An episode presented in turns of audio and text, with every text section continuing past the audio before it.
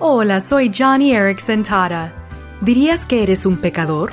Bueno, si declaras a Cristo como tu Salvador, estoy segura de que dirías sí sin pensarlo. Y si te preguntase, ¿has pecado hoy? Nuevamente estarías de acuerdo. Ahora, mi última pregunta.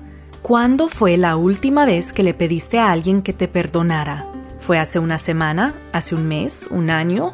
Si no has pedido perdón a alguien recientemente, podrías estar comportándote como un pecador teórico, es decir, como un cristiano cuya autoevaluación está lejano de la evaluación que Dios daría de la condición de su espíritu.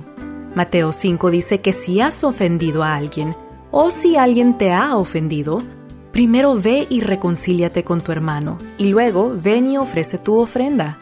Entonces, no dejes pasar otro día más sin aclarar ofensas.